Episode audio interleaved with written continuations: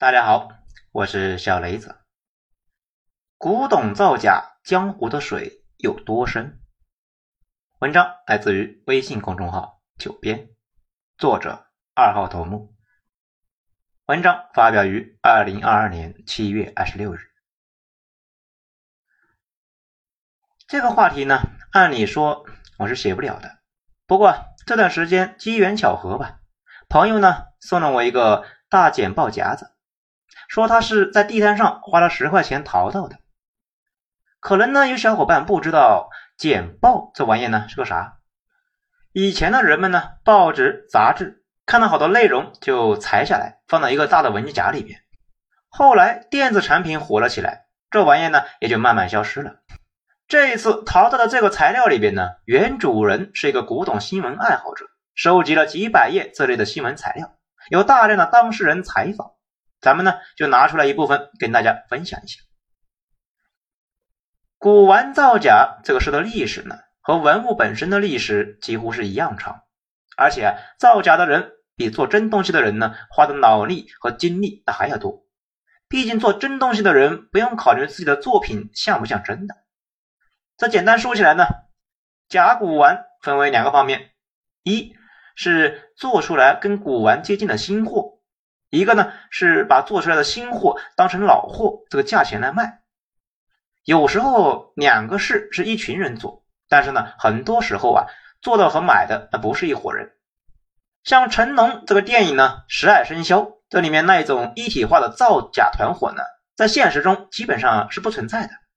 原因很简单，那样干呢产业链太长了，风险不可控，现实里面往往是分开的。生产和销售不是同一伙，这一点在电影《无双》里面倒是很写实啊。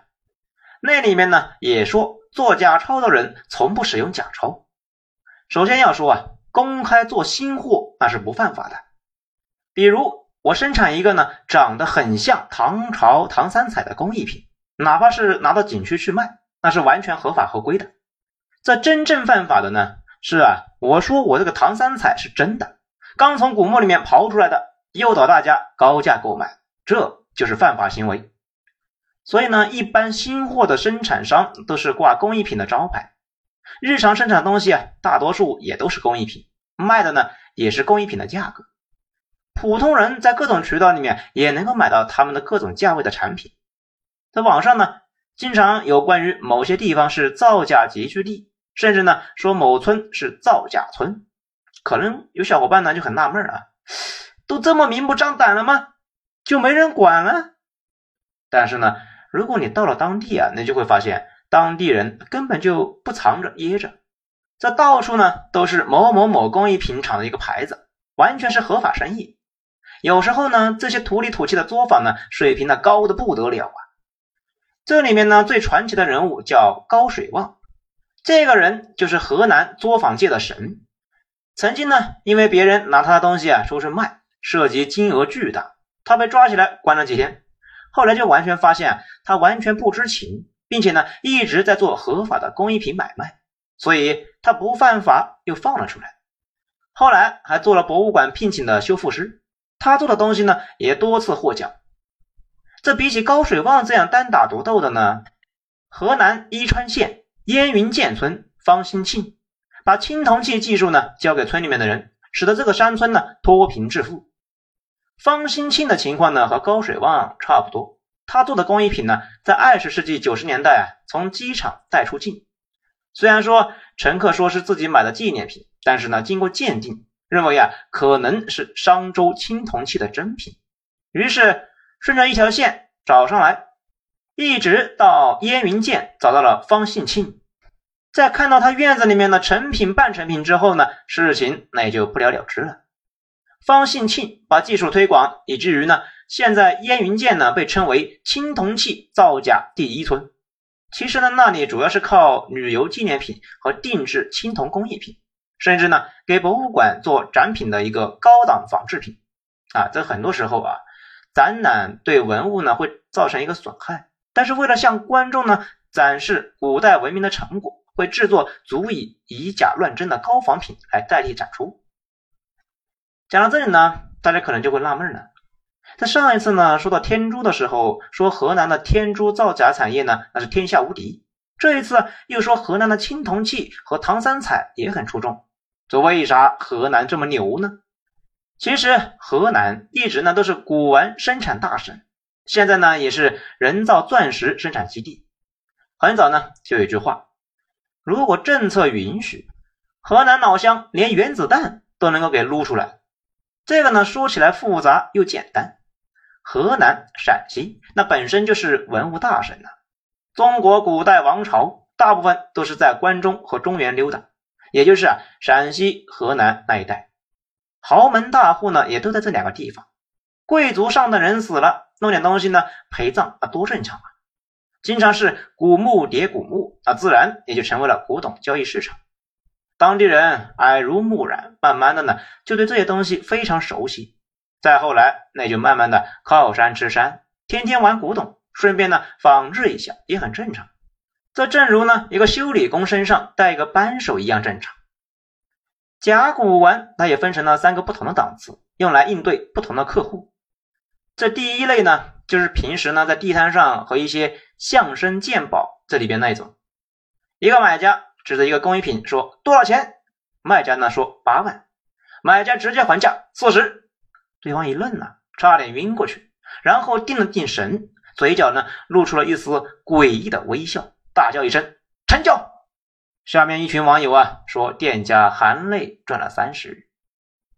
这第二类呢，就是比较正常的一些了，一般呢都是按照现有的器物器型来仿制，用料呢也是按照真正的古玩的比例，尽量做到一致，制作的工艺上呢也是尽量按照以前的来做。每一步啊都是经过仔细摸索实验的，关键步骤做的人呢，那也是有很多年经验的老师傅。比如青铜器，就要按照原有物件比例制作蜡模子，这是一个又贵又非常考验技术的活计。做模同时呢，按照真品时代比例混合各种金属，然后浇铸出来。这做出来的范线、纹路等等呢，都要和原物做的是尽量统一。不经过常年学习的人啊，做不了。如果是字画呢，不论用纸还是用绢，就不能够用普通买来的，而且呢，要专门做成接近真品的形态啊才能用。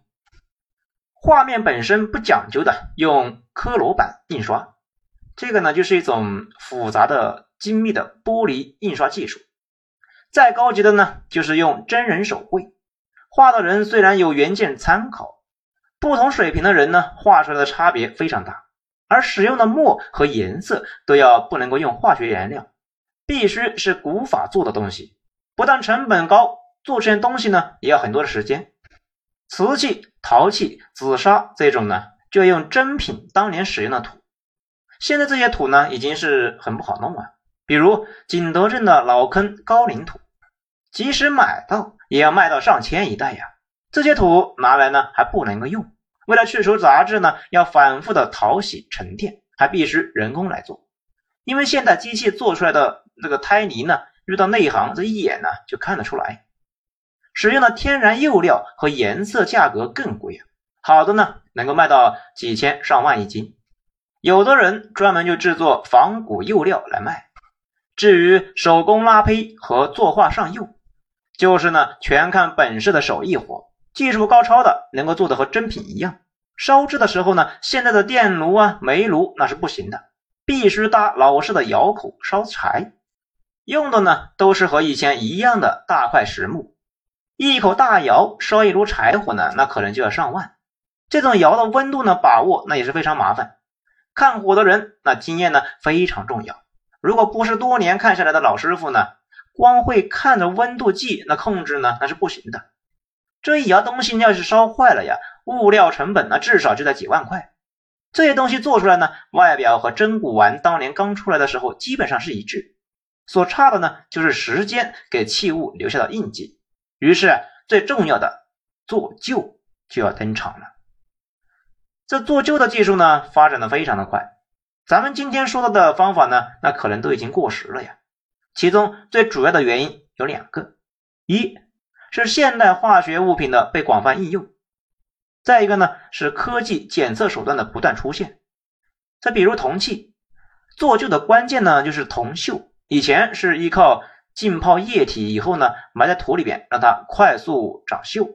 现在呢，使用的是化学药品腐蚀产生铜锈，这不但快，而且呢看起来真。或者是用真的铜锈刮下来之后呢，再用特制的胶水粘上去，这做的呢根本就看不出问题。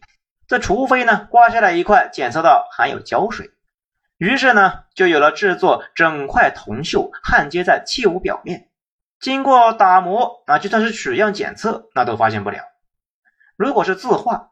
关键是颜色，以前是用茶水来染，郭德纲呢说啊要用尿来染，这一开始呢以为是胡闹，后来发现呢竟然还真的有这么一回事。现在各种现代化学品那直接是熏蒸，这想要几百年的效果呢，就相应的熏蒸多久就可以了。也有呢怕化学产品有残留的会被检测出来，于是就用各种天然成分配比熏蒸的。据说呢，配方和广东凉茶差不多。更高科技的呢，是使用高强度的射线啊，长时间照射，模拟真实环境几百年呢对字画的破坏。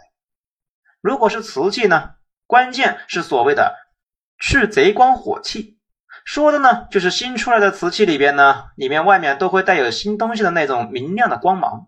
有经验的人这一看呢，就能够看出问题。这有点类似于你家冰箱刚搬过来的时候呢，看着是亮晶晶的，用了几年之后那就灰头土脸。古董它也一样，新做出来的呢，一看就是新的，需要经过特殊的处理，让人看着呢就像是经过了几百年的沧桑。以前呢用的是打磨或者是土埋之类的法子，效率不高，还容易呢让瓷器光泽受损。而现在呢有各种化学品去火器，它只要。略微的泡一下就可以得到几百年的效果。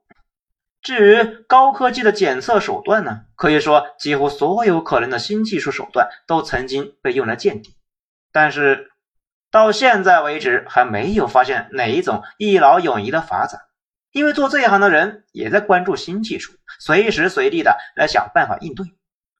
曾经呢，有人拿了一些沾了泥土的汉简要卖给南京的博物馆。送到研究所进行年代检测，检测的结果呢，都是啊，该木简已经有两千多年的历史了，看着呢挺像真的。最后多方确认才知道啊，这批东西呢是作坊者是用出土的西汉棺材的板做成的。这要不是呢写的字实在是没法跟古人一个样，还真被他们呢给糊弄了。那大家可能就纳闷呢，那给博物馆送假货这个人应该被抓起来的吧？一般不会。毕竟呢，你没法确认是他伪造的。他说呢是自己从爷爷那里继承来的，你总不能够因为别人一个继承的假货，那就抓人吧？这接下来就是第三种，这呢才是古玩造假里面的高端货，做出来呢就是给行家看的呀。真正的古玩造假目标呢是让专家们打眼啊，就是纸上当嘛，让真专家那也吃不准，卖的呢就是这门手艺。这些东西啊，从用料到工艺那都不一般。比如铜器，一般是按照真东西比例重新配比即可。高档货呢，那就要买同时代的废铜废铁啊铜钱，然后熔炼。如果是商周铜器呢，就不能够再用蜡，而是用当时呢同样的泥范。这比蜡模那又要麻烦很多啊，而且呢工艺更复杂。不过这样呢，依然会被高手看出问题。最好呢，就是用真货，通过手法增值，而不是呢重制。比如把不完整的器物呢，通过从别的器物截取修补成一个完整件，或者呢残破的几件器物里面截取拼接成一个新品，在没有花纹的素面的器面上面呢刻上花纹，在真品上刻上增加铭文。甚至呢，把普通形制真品呢，通过切割等方法改成一个罕见高价的器型等等等等。有时候啊，动的地方很少，整个器件呢，大半那还是真品，非常难以确定真假。书画类有的呢是凭空伪造，就用同时代的旧纸来作画，还可以呢用同时代没有提拔或者是作者名气不大的作品，通过增改来变成大名家的作品。为了给名家的东西增值，在上面呢加上著名的人物的题跋或者是印章，还有真名人的东西，在普通作品上呢补画变成精品来增值。比如日常花卉呢，增加细致的工笔、虫鸟之类的。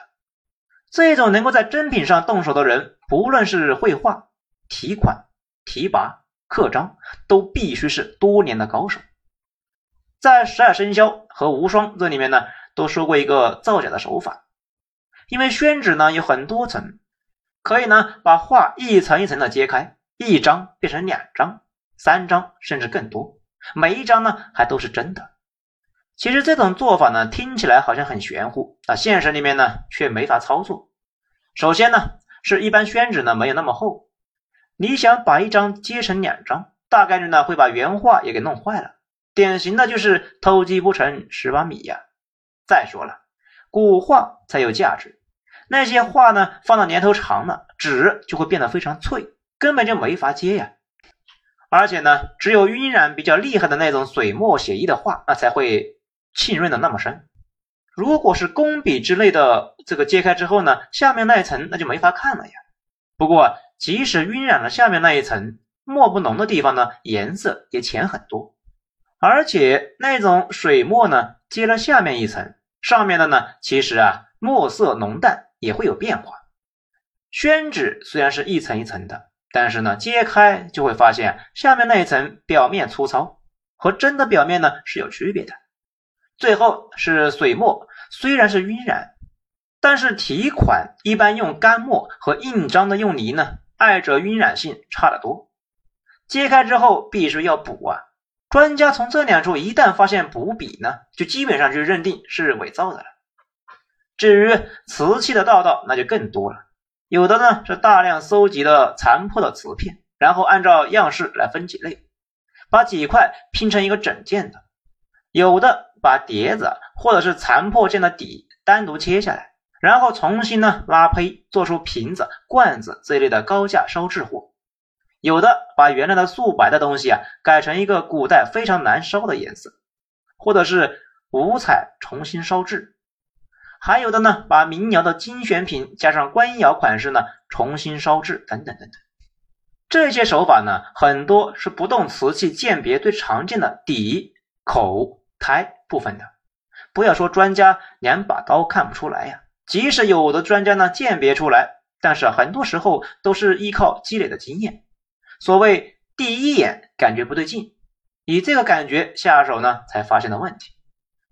做出来之后，不管是修补还是重做，某些地方那还是要做旧的。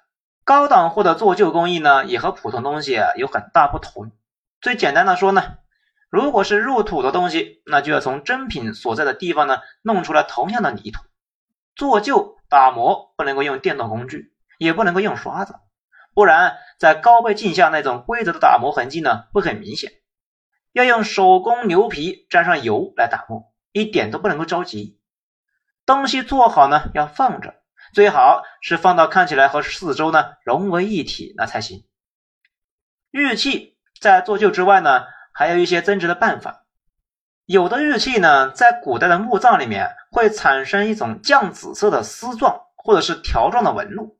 被业内呢称为血沁。讲天珠那一篇呢，其实也提到了，玉石看的是完整的，其实呢就跟海绵似的，布满了各种晶管，容易呢被其他燃料给渗透进去。这个东西啊，可以让玉器的身价大涨。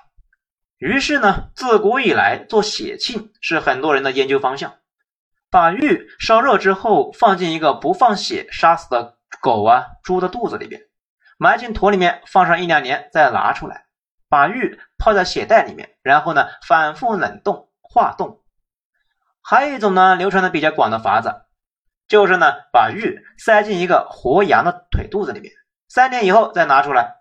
不过这样效果好，出来的沁红中还带点绿，那就是呢慢而且麻烦。羊可是长腿的东西啊，那说不定羊都走丢了。这还有一种呢，特别的增值。古代很多达官贵人陪葬随身的带的玉器，这种相比起普通的那要值钱呢。于是呢，就有的商人呢，专门买古墓棺材底那一层各种东西啊，腐败成为了湿泥，把化学处理过的假玉包在这层泥里边，等这个玉呢缝隙上沾上泥之后啊，再打蜡，卖的时候呢，再送去检测，从上面刮下来一点，一检测果然呢符合各项特征。到了这个时候呢，这个东西啊才是真正的高仿。即使很多真正的专家呢拿在手里边，也不敢随便说是假的。高科技的设备仔细检查，那越看越真。最让我觉得惊讶的是呢，还有的是假扮盗墓贼骗人。这原理呢，古代就有了。这个手法叫埋地雷，把东西啊提前埋下去，等买主来了之后呢，当着面把东西弄出来。所谓眼见为实，这还有什么好说的呢？掏钱吧。这个呢，其实也是比较复杂。一般的卖家呢，他也不傻，他们往往是带着自己的风水师呢。风水师一看就知道某个地方确实是风水宝地，埋这个达官贵人那也是正常的。这个时候最好的办法就是要找一个老早就被挖空的古墓，放上东西之后填上土，还要让它长些日子，等到野草长得和附近呢浑然一体，才招呼客户前来。这个呢，还要跟真的盗墓一样，把附近呢都承包下来，拉上围栏，弄些设备呢在里面运行啊，掩盖挖土的声音，最后才把东西啊挖出来。而且起货必须是夜里边，东西只现钱交割，完事以后一拍两散。再想找这群人，那就没影了呀。这再厉害的呢，那就是玩真的了。这些人那真的盗墓啊，但是按照墓的年代，提前买好一批东西。其实呢，这自古以来盗墓的无数，大多数呢古墓都被盗过了，有十墓九空一说。所以等挖到的时候呢，不管有没有收获，都把假东西啊加进去，稀图呢多卖些钱，甚至呢有时候收获的看出问题，那也不点破，借机呢压个低价拿过来，自己呢再当是出土的真货来卖高价，到时候就算被人识破。可以呢，说是自己啊看着从土里面弄出来的，我也是高价买的呀。我打眼认自己呢学艺不精，活该。你打眼不检讨自己的问题，跑来找我闹，怎么好意思呢？在这三种之外呢，还有一种比较特殊的古玩造假，那就是呢一些技艺高超的专业人士造假。在古代干这一行最有名的呢，估计是米芾。这个人是一流书画家。经常找人借书画观摩，据说呢，他经常是仿制以后啊，把真的据为己有，假的呢给原主，那也不被发现。他特别喜欢爱王，也就是呢王羲之、王献之父子他们的书法，当时就仿制了很多。于是啊，从宋代到现代，分辨的是爱王真迹的呢，还是米芾仿制的，那都是一件很有挑战性的事情的。到了近代，这方面最有名的那就是张大千。他最擅长的石涛和八大山人的画，以至于现在呢，两个人的画到底有多少张大千画的，那几乎呢是没法分辨。有一种说法呢，说是啊十之七八呢都是仿品。唯一的好消息啊是张大千的画本身绘画水平那也非常高，价格呢那也是离谱啊。真分不出来，那就分不出来吧。买张张大千的画不丢人。张大千呢，每收到一幅真迹，那就仿好几份呢。